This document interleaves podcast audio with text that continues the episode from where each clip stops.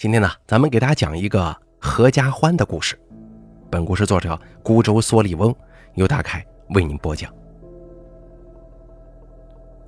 隔壁新来了个女邻居，肤白貌美，可是物业的人却说那儿根本就没住人。嗨，我想啊，肯定又是安排的谁的关系不交物业费那种。隔壁上个住户那个捡垃圾的老太婆，这才刚刚消失两个月，这该死的物业真是一点记性都不长。我不喜欢陌生人，我丈夫跟孩子更不喜欢。正是看中了这个小区地处偏僻，不用跟太多的邻居碰面，我们才选择这里的。我们买的是联排别墅，两户一栋。当初物业告诉我们，隔壁是样板房，不会出售。结果上了他们的当了，他们确实没出售，但是总安排一些什么领导关系户免费入住，让我们非常气恼。不过还好，他们都没住太长时间。晚饭的时候，我有些烦躁，每次开饭叫好几遍都不给反应，我连推带搡的把丈夫弄到餐桌前，又跑上楼去叫儿子，还在看漫画呢，都看了一下午了。这房间那么黑，眼睛不要了。儿子不搭理我，仍旧盯着漫画书看。我怒火中烧，抢一步上前，把漫画书踢到一旁，拎起儿子就走下楼。儿子身上的玩具稀里哗啦的掉落的满地都是。我把儿子扔到椅子上，给他系好餐巾。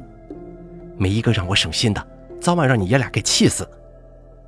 正当我数落他们的时候，门铃响了。天都黑了，这个点能是谁呀？老李，你快去看看。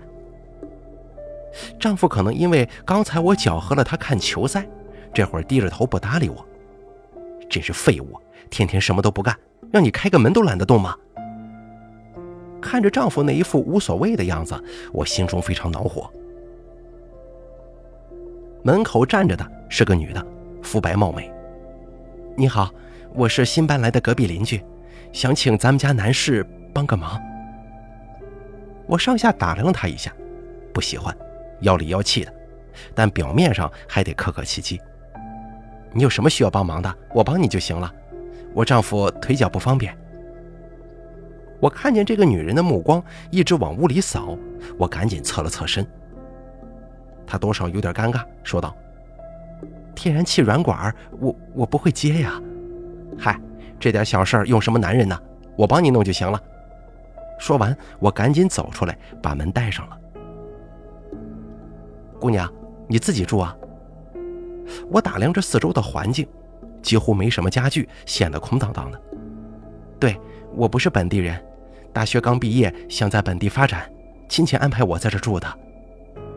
我心中冷笑啊，什么亲戚？可能是哪个有权有势的人包养的小蜜罢了。现在的年轻女孩真是一点节操都没有。姑娘，你这个管子口径不合适啊，难怪装不上。哦，我不懂这个，你等着，我看看我家有没有备用的，我回去给你找找。阿姨，那谢谢您了。我心里老大不高兴。来到我家地下室，我的宝库，翻找了半天，终于找到一根合适的。回到隔壁家之后，一楼没人。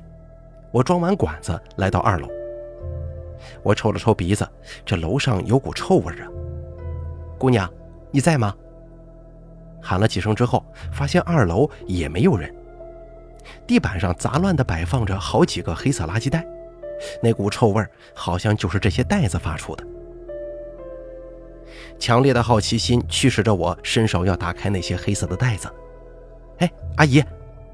身后忽如其来的声音吓得我手一哆嗦，转头去看，姑娘是你呀，吓我一跳。这些黑袋子里是什么东西啊？怎么有股臭味呢？姑娘脸色冰冷，淡淡的说：“里面是我打扫房间装的垃圾，有几只死老鼠，所以才发臭的。”哦，天然气管我帮你换好了，现在可以用了。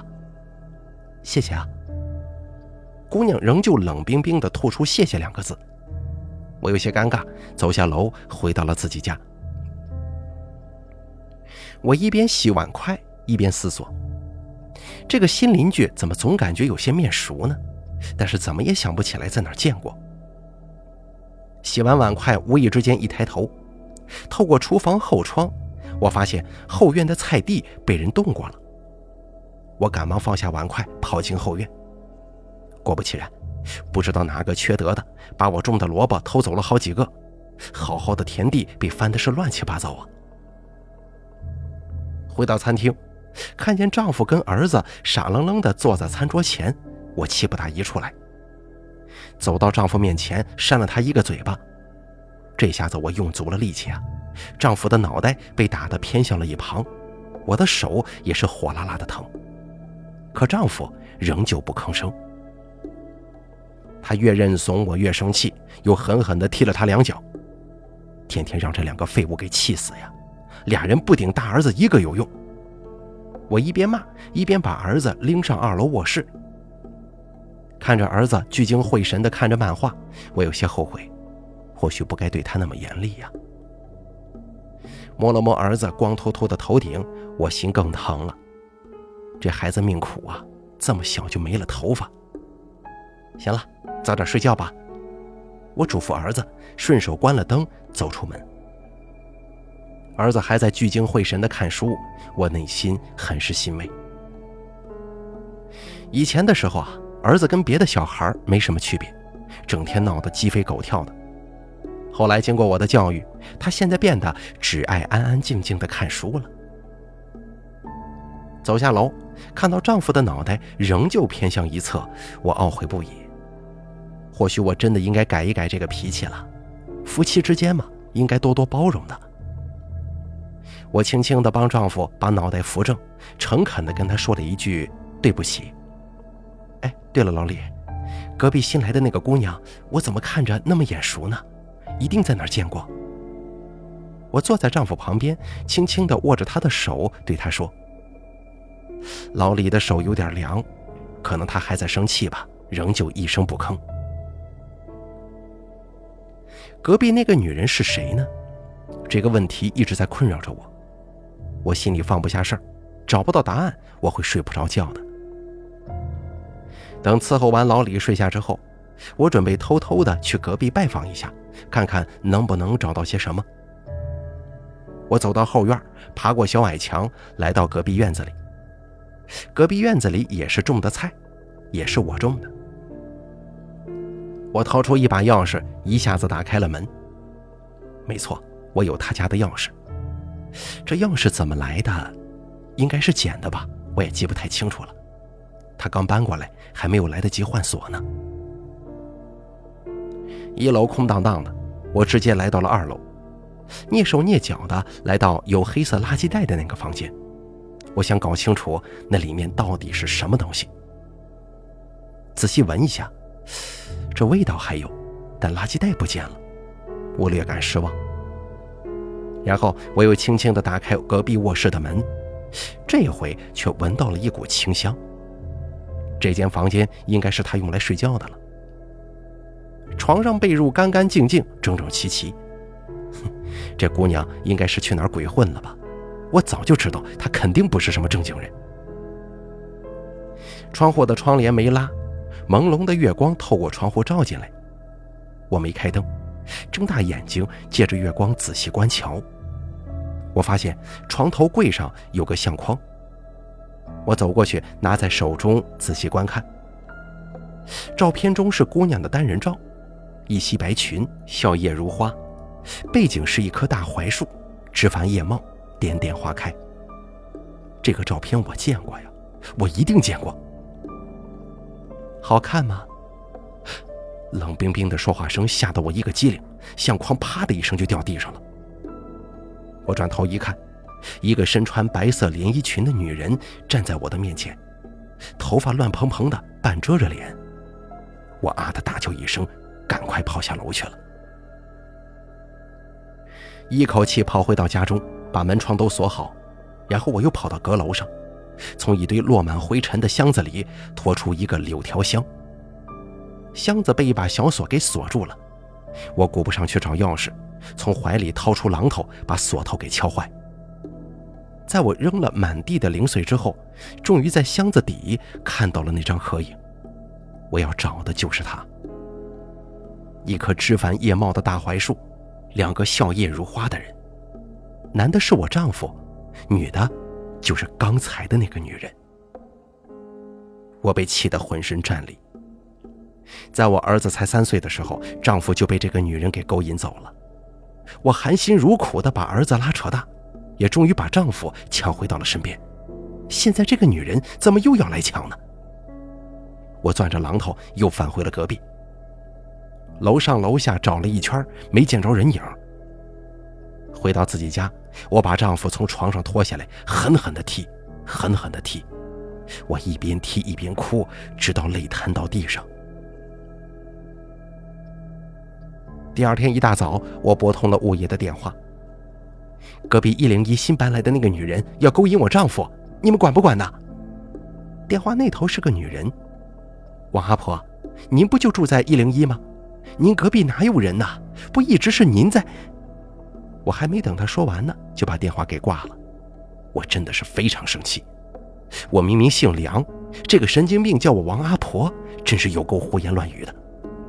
这年头，勾引有妇之夫都没人管，简直没有天理了。吃完早饭，我来到后院侍弄我的菜地。我特别喜欢这片菜地，绿油油的，讨人欢喜。看到它，什么烦心事都会烟消云散。我丈夫老李也特别喜欢，他每天吃完早饭都坐在后门门口看我给菜地浇水、捉虫子。这片土地不用施肥，本身特别肥沃。到了晚饭的时候，那个女人竟然主动来敲我家门了。我打开门走出来之后，本想修理她一顿，但看到她后面还站着两个穿制服的人，是小区保安队长老王和保安小李。就是他，昨天上半夜跑到我家乱翻东西，他是个贼呀！隔壁女人指着我的鼻子，对那两个保安说：“保安老王看了看我，问道：‘大姐，您昨天晚上半夜真到人家家中翻东西去了吗？’我看见这个女人就来气，亏我昨天还帮她弄天然气管呢。我伸手想去抓她的头发，但是被保安老王给挡住了。这个不要脸的女人，二十多年前勾引我丈夫，现在我们躲到这里来了，她又追到这儿了。”这个女人疑惑地看着我，我今年才二十五岁，二十多年前怎么可能勾引你丈夫呀？我被她说愣了，仔细打量她，看样子确实也就二十多岁。难道说那张照片上被我丈夫搂着的是她妈妈吗？也不对吧？我感觉脑子里乱哄哄的，好像抓住一根线就能理出头绪，但是这根线我怎么也抓不住。行了行了，你们有什么恩怨，我们可管不着。不过大姐啊，可不允许你再到别人家里去了，否则我们报警了。老王有些不耐烦，递了个眼色。小李护着隔壁女人回到他那边去了。那个女人还在絮絮叨叨地说着什么，我没听清。半夜里，我听到菜地有声音，我提着榔头悄悄来到后院，果然有人呢。我悄悄地接近，高举起榔头，刚想要砸那个人的脑袋，那个人忽然转过脸来，低声说了一句：“是我，你怎么又来偷菜呢？大白天来拿就是了，每次都是大半夜里偷，偷着过瘾是怎么着啊？搅和我睡觉，我很是气愤。”吃早饭的时候，保安老王来了，大姐啊，老王跟我打了个招呼，我有点不高兴，你这个老王。真是一点礼貌都没有。老王看起来有些尴尬，冲我丈夫点了点头，又摸了摸我儿子的脑袋。你自己吃，今天我可没空陪你，我约了收废品的。老王点了点头。刚装完一车废品，两个警察走了过来，身后跟着保安小李跟隔壁那个女人。你好，你是王婆吗？我们是市公安局的，想找你了解一些情况。其中一个警察亮了一下证件。这个时候，保安队长老王从我家里走了出来，看来是吃完饭了。我是王婆，你们要了解什么？那个警察从包里掏出一张照片。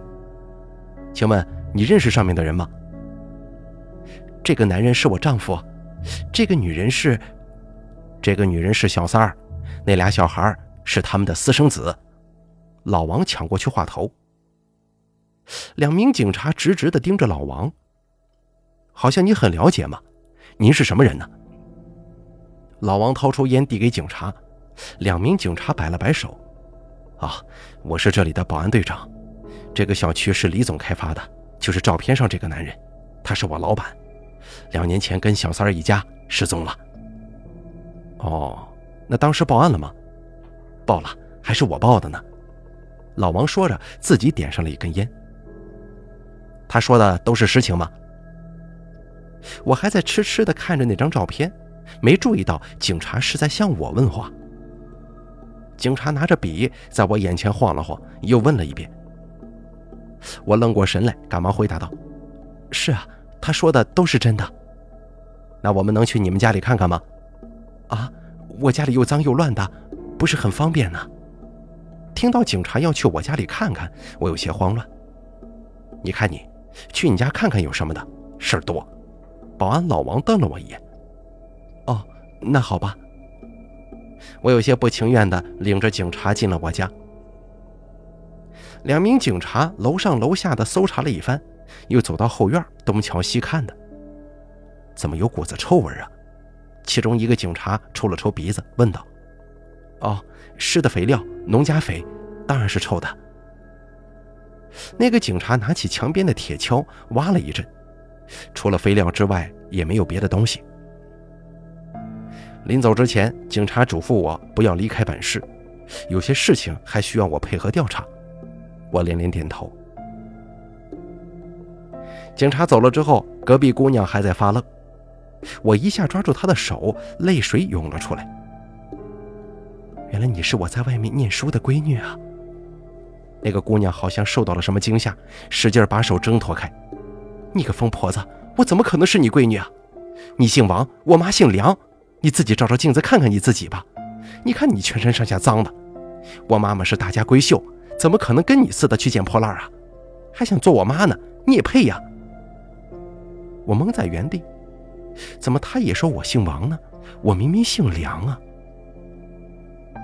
我看着还在抽烟的老王，问道：“老王，这到底怎么回事？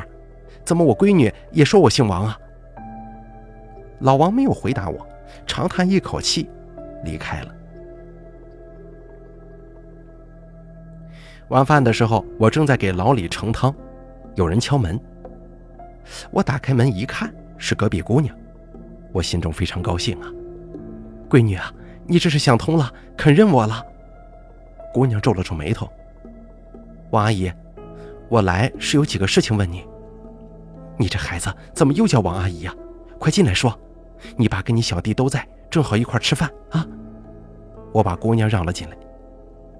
她刚一进门，啊的尖叫一声，夺门而出了。你看你这孩子。你爸跟你小弟，你怕什么呀？我紧跟着跑了出来，一路追到保安室，闺女拉着保安小李，大声喊道：“王婆杀人了，快去她家呀！”保安室里是保安队长老王跟保安小李，看来今天晚上是他俩值班。你这孩子瞎胡说啥呢？我是你妈妈，我也不姓王啊！闺女惊恐地望着我，一个劲儿往小李背后躲。妈，她好像真的是我姐姐。保安小李说。保安队长老王抽着烟，眼圈发红。姐呀，到今天所有仇都算报了。小三梁丽一家，儿子、女儿，包括我姐夫，都让咱弄死了。我也该回家了，咱还有老娘等着照顾呢。我听着糊涂啊！你这个老王胡说啥呢？我不就是梁丽吗？老王眼中的泪水一滴一滴的掉落在了地上。你是我亲姐王爱珍，我外甥三岁的时候，姐夫丢下你娘俩跟城里的姑娘梁丽私奔了，你恨他俩恨得不行，终于二十多年后，咱追到这里，把他们一家三口给杀了。他在外面上大学的女儿，今天也杀了。你这个老王胡说八道啊！我就是梁丽。那个老太婆王爱珍被我杀了之后埋在后院了。老王叹了口气，看了看小李：“姐，我劝你还是去医院吧。我大外甥也遗传了你这毛病，现在是越来越厉害了。”我看看老王，又看了看小李，感觉头痛欲裂。小李刚才一直在跟我的丈夫和儿子玩，这会儿走到我跟前说：“妈，你以后脾气别这么大了，看把我爸打的，这胳膊腿全掉下来了，脑袋也歪了。小弟也是，手指头掉了一个，你都不知道啊。明天我去找点铁丝，把他俩紧一紧，等明天再把我姐姐从缸里捞出来，我们家就团圆了。”小李咧开大嘴笑了。忽然，刺耳的警笛声划破夜空，离我们越来越近。好了，这个叫做《合家欢》的故事，咱们就给大家讲到这儿了。感谢您的收听，本故事作者孤舟蓑笠翁，由大凯为您播讲。